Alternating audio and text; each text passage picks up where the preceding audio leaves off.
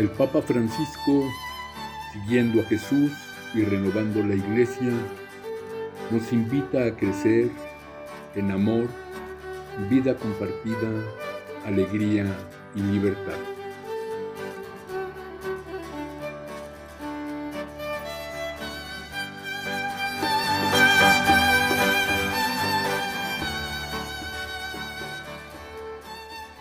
A fin de colaborar mejor en la necesaria y hermosa misión de Jesús de realizar el reinado de Dios, es decir, reconstruir la hermandad destruida por egoísmos, odios e injusticias, el Papa Francisco nos da indicaciones para que el anuncio del Evangelio sacuda los corazones de las personas y familias, haciéndolas sentir el amor sanador de la misericordia de Dios y la generosidad de Jesús. Es necesario que la palabra sea vigorosa y alegre a la vez para inculcar una esperanza fuerte y activa. Y luego nos advierte Francisco que es indispensable el complemento de la acción amorosa, de la lucha por la justicia, que desgraciadamente hemos descuidado mucho en la Iglesia Católica con múltiples pecados de omisión. Nos recuerda que este trabajo por la justicia está en el corazón del Evangelio que nos invita a atender como buenos samaritanos a tantos y tantos que de muchas maneras han sido asaltados y despojados en el camino de la vida. Y en esa misma línea destaca el lugar privilegiado que los pobres ocupan en el corazón de Jesús y cómo deberían estar en el corazón de cuantos queremos ser seguidores de nuestro liberador. Y ahora añade tres advertencias que su experiencia le ha mostrado como muy importantes. El tiempo es superior al espacio. Es decir, hay que iniciar los procesos de conversión y proseguirlos con paciencia y creatividad sin dejarnos engañar por la tentación de los resultados inmediatos. La realidad es más importante que la idea. Para que no nos dejemos engañar con pensamientos o palabras ilusorias que no toman en serio lo que realmente está sucediendo. Y la unidad ha de prevalecer sobre el conflicto.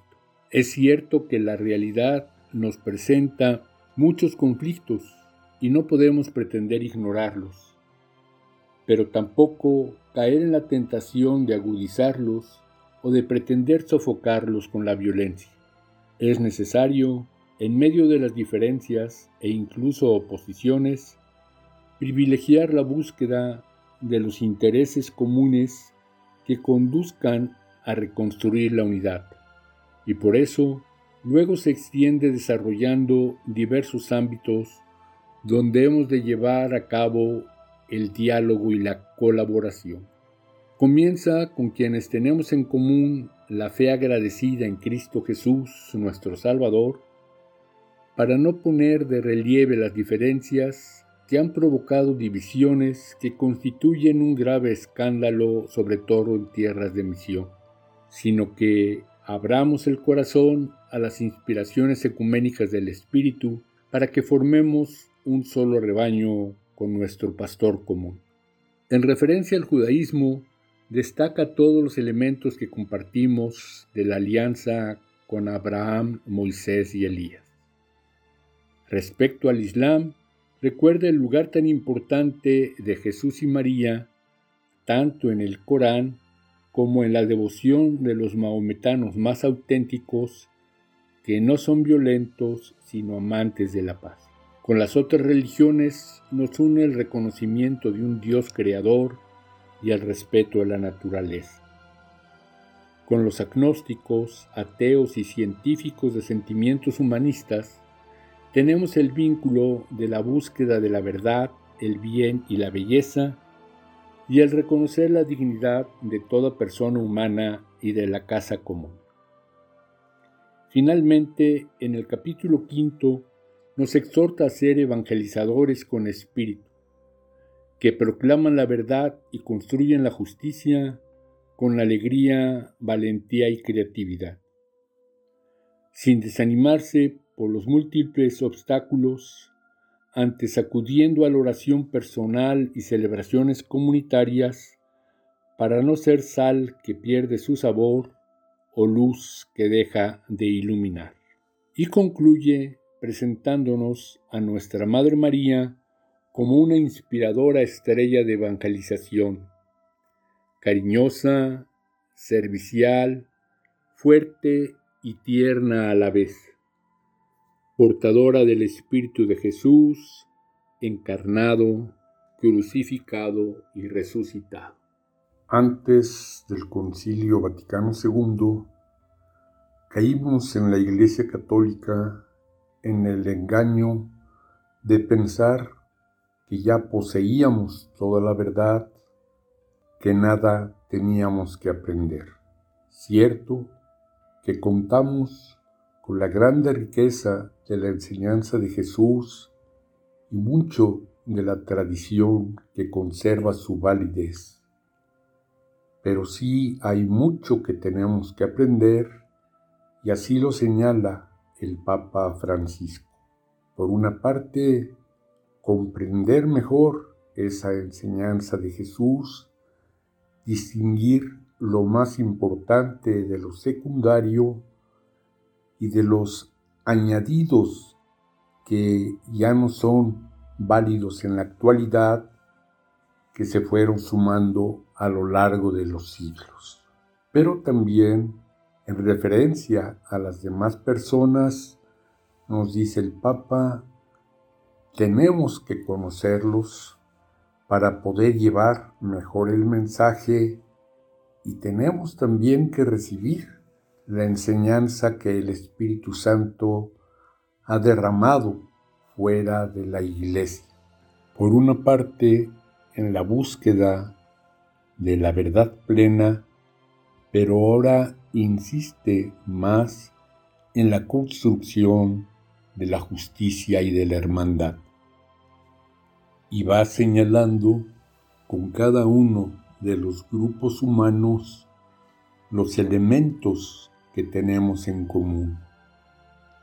Desde luego, sin que nadie renuncie a su identidad más profunda, más auténtica, pero sí abriendo el corazón para encontrar motivos y medios de colaboración en estas causas comunes tan urgentes.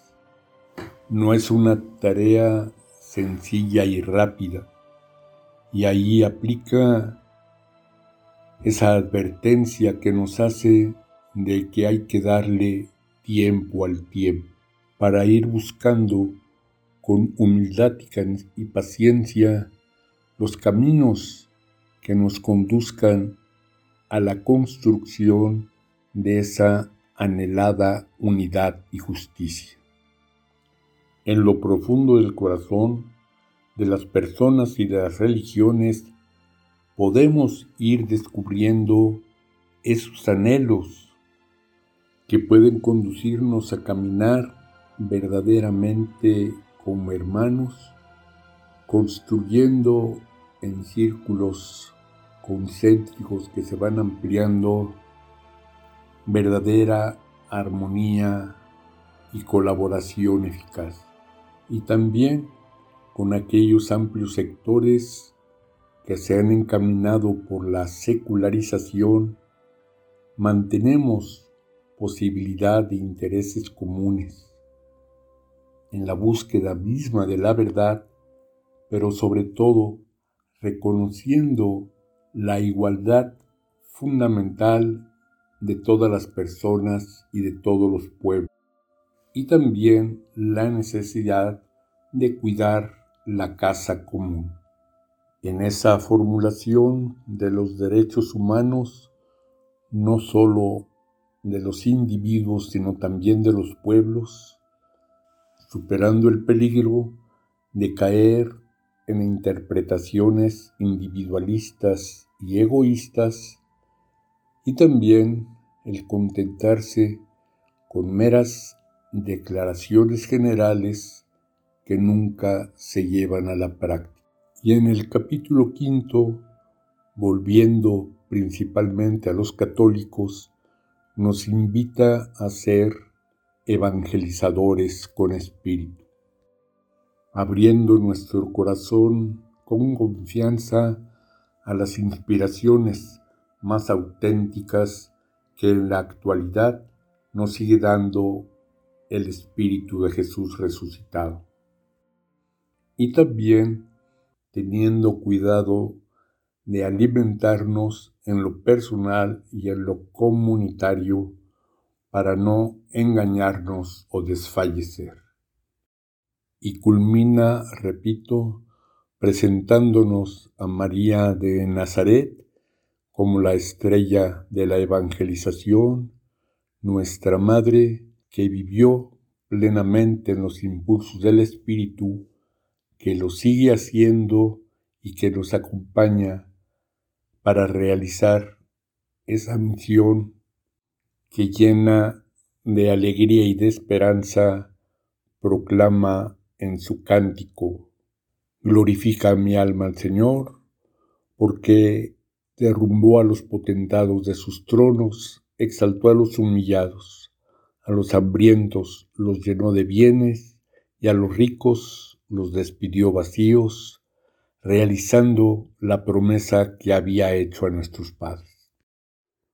Hombres nuevos, creadores de la historia, constructores de nueva humanidad, hombres nuevos que viven la existencia como riesgo de un largo caminar.